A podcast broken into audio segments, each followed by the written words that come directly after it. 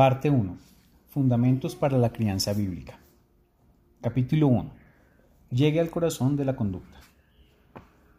Las escrituras enseñan que el corazón es el centro de control de la vida, por lo que la vida de una persona es el reflejo de su corazón.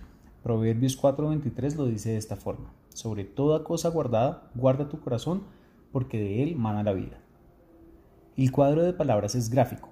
El corazón es un manantial donde fluyen los asuntos de la vida, y la conducta de una persona es una expresión de la abundancia del corazón. Este tema se repite en otros sitios de la Biblia. Usted puede verlo de la siguiente manera.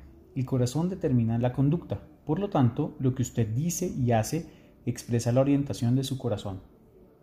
Marcos 7, 21 y 22 dice, porque de adentro del corazón humano salen los malos pensamientos, la inmoralidad sexual, los robos, los homicidios, los adulterios, la avaricia, la maldad, el engaño, el libertinaje, la envidia, la calumnia, la arrogancia y la necesidad. Estas maldades en hechos y en palabras vienen de dentro, del corazón.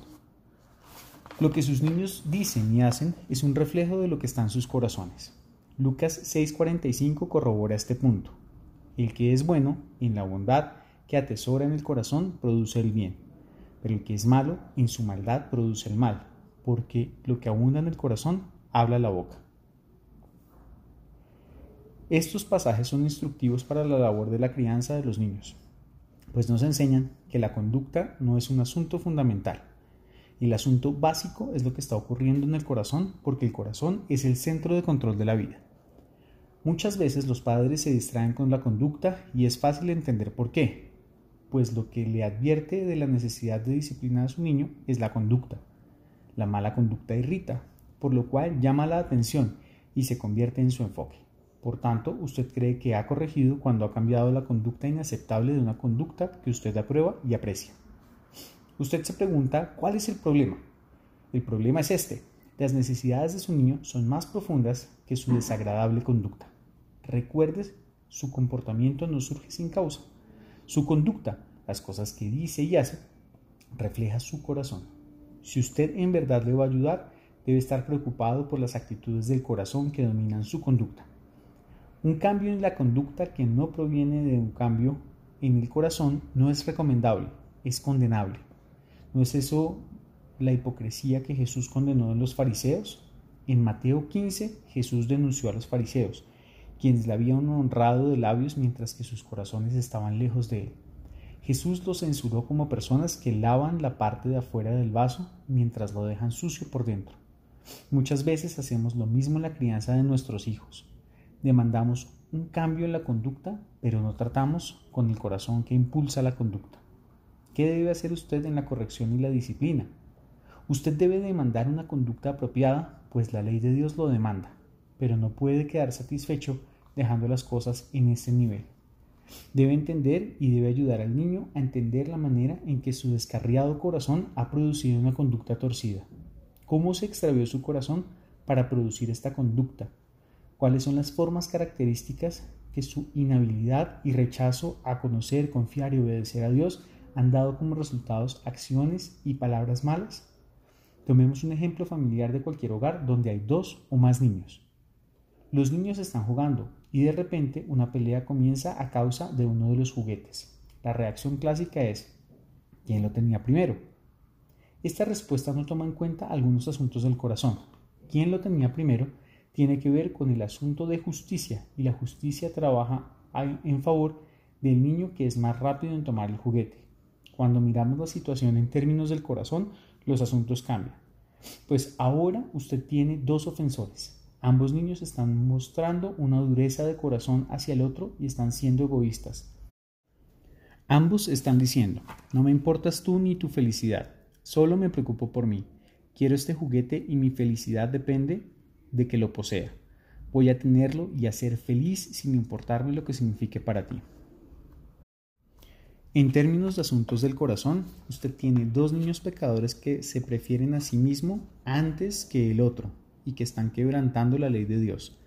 Claro, las posiciones de cada uno son diferentes. Uno está tomando el juguete que el otro tiene mientras que el otro mantiene la ventaja, pero en ambos casos el asunto del corazón es el mismo. Quiero mi felicidad a expensas tuya. Usted puede ver cómo las actitudes del corazón dirigen la conducta.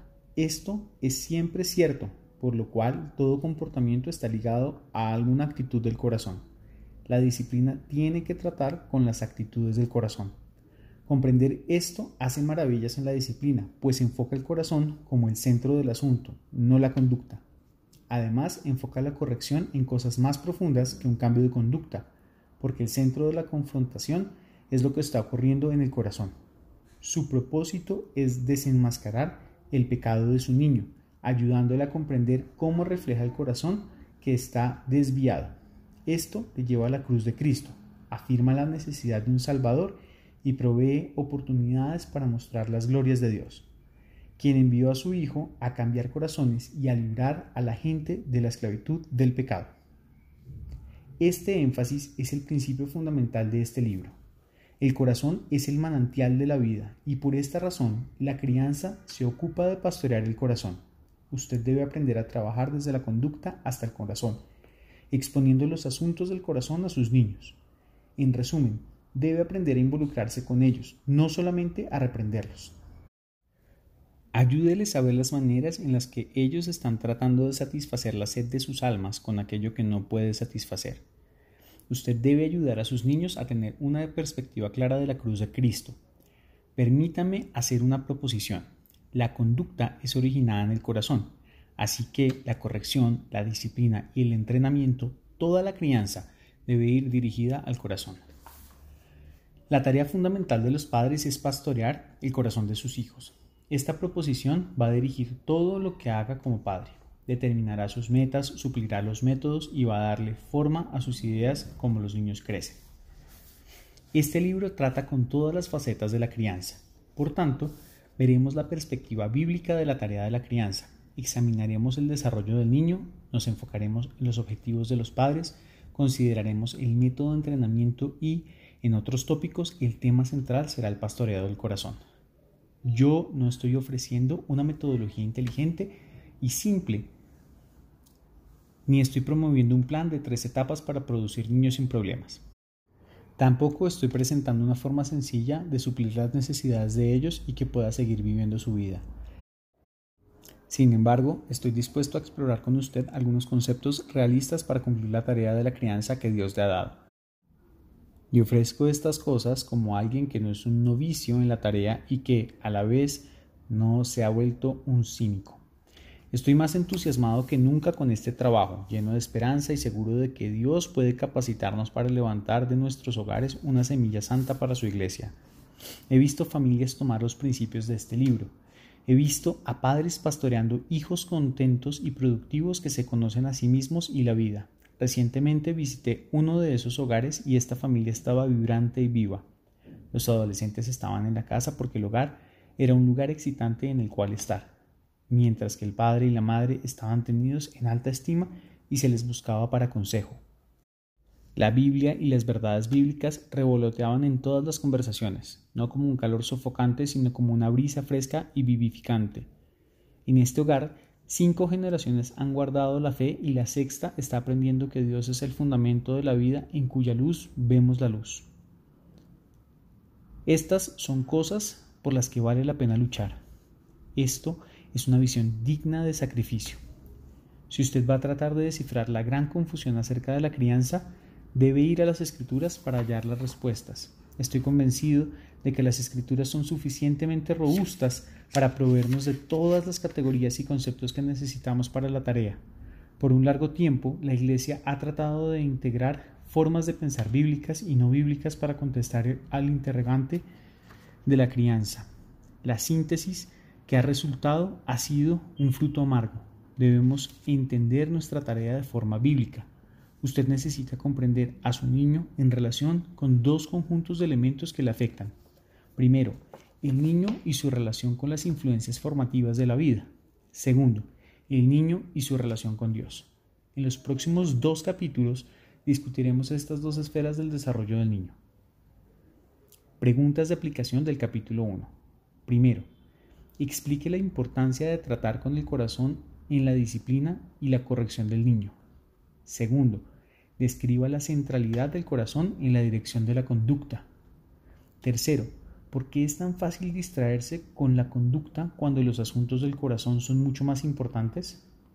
Cuarto, ¿qué tiene de malo un cambio en la conducta sin un cambio en el corazón? Quinto, si el punto de la disciplina es dirigir el corazón, ¿cómo cambia esto el método la disciplina y la corrección?